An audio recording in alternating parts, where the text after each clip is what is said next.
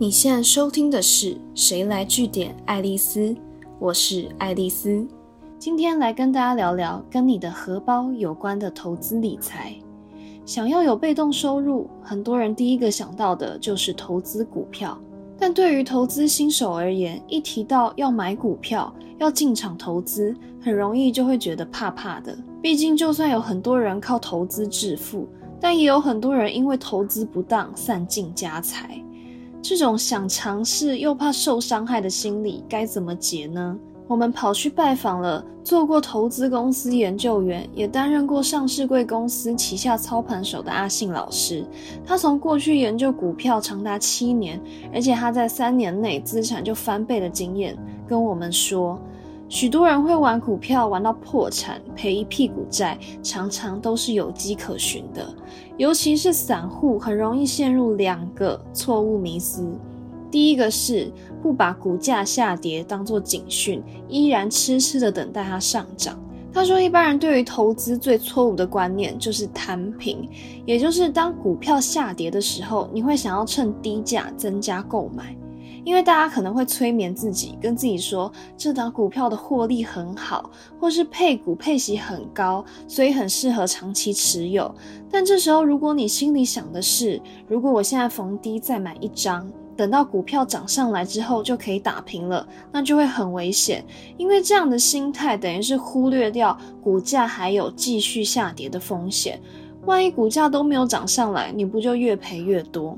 所以这就回到很基本的一件事情，就是你投资的纪律。你明明设定了停损点，可是你却不按照纪律出场，这代表你没有纪律去执行你的策略。看现在好就觉得放着不卖不算真的赔，可是你要换个角度想哦，当股价再下跌，股价已经不如市场预期了，只有你还预期这很棒，这很好的时候，你不会觉得很奇怪吗？全世界好像只剩下你还在认同这个股票。更可怕的是什么？是一般的散户可以获得的资讯，可是都比专业研究员、操盘手都来得更破碎，而且不全面。如果你要舍弃自己原先定的原则走，这样发展下去，大家应该很好理解。接下来的投资策略可能会乱成一团，即使下错判断，应该也只是刚好而已吧。第二个错误迷思是只从公司的营收来判断公司的表现，忽略掉其他关键数字和股价的波动所代表的象征意义。因为很多人在评估股票会不会看涨的时候，会去找财报来看，而且心里会想说，最简单的判断方式大概就是从营收来判断公司的表现好不好了吧。但阿信老师说，虽然真的有很多这种只看营收成长率就下判断的人，但是双位数以上的营收年增率，乍听之下好像很美好，可是这并不代表股价不会跌啊，甚至很可能是超涨了。这种时候，比较敏感或资讯比较多的关系人，很可能是早就已经不看好这档股票了。所以要小心，散户不能单纯用现在的营收去判断跟推测未来的走势，除非不止这家公司，是整个产业都往上成长。当然，多数的投资人除了看营收的年增率，也看营收的月增率。可是问题是，假设现在是七月好了，公司这个月公布的其实是六月的营收，这是上个月的表现，这是一个过去式。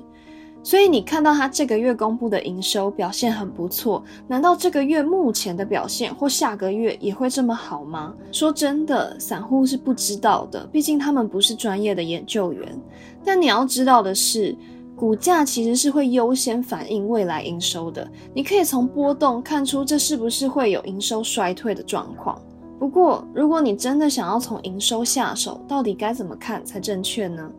阿信老师说，其实不同的产业特性会有不同的淡旺季，所以比起每个月都只看前一个月的营收表现，或只有宏观的看现在跟过去一整年的变化，你可以好好的理清你看中的企业，它的产业淡旺季分别在哪几个月，再往下去抓财报上可以对照的数字。反而更有机会看出这间公司它整体的发展状况到底乐不乐观，那这就很有可能反映在这档股票到底是看涨还是看跌了。就以电子股来说好了，七月份是电子股的旺季，其实就很适合看营收的月增率。尤其像是感恩节、圣诞节这种重大节日，国外通常会有促销活动，所以就会提前拉货。那如果它在七月没有增加，可能代表这些厂商它并没有提前拉货的动能。可是过了这几个月，今年的旺季可能就过啦，十一、十二月年底就进入淡季了。你怎么能够期待它旺季不涨，可是可以在淡季涨呢？那关于到底要抓哪些关键数字，要关注哪些指标，以及投资台股跟美股的优劣分别是什么？我之后还会跟大家分享更多来自分析师、专业投资人的投资心法和市场观察哦。今天的节目就到这边，如果你喜欢今天的内容，记得按下追踪关注我。之后还有更多有趣的观察和新知要跟大家分享哦。谁来据点爱丽丝？我们下次见。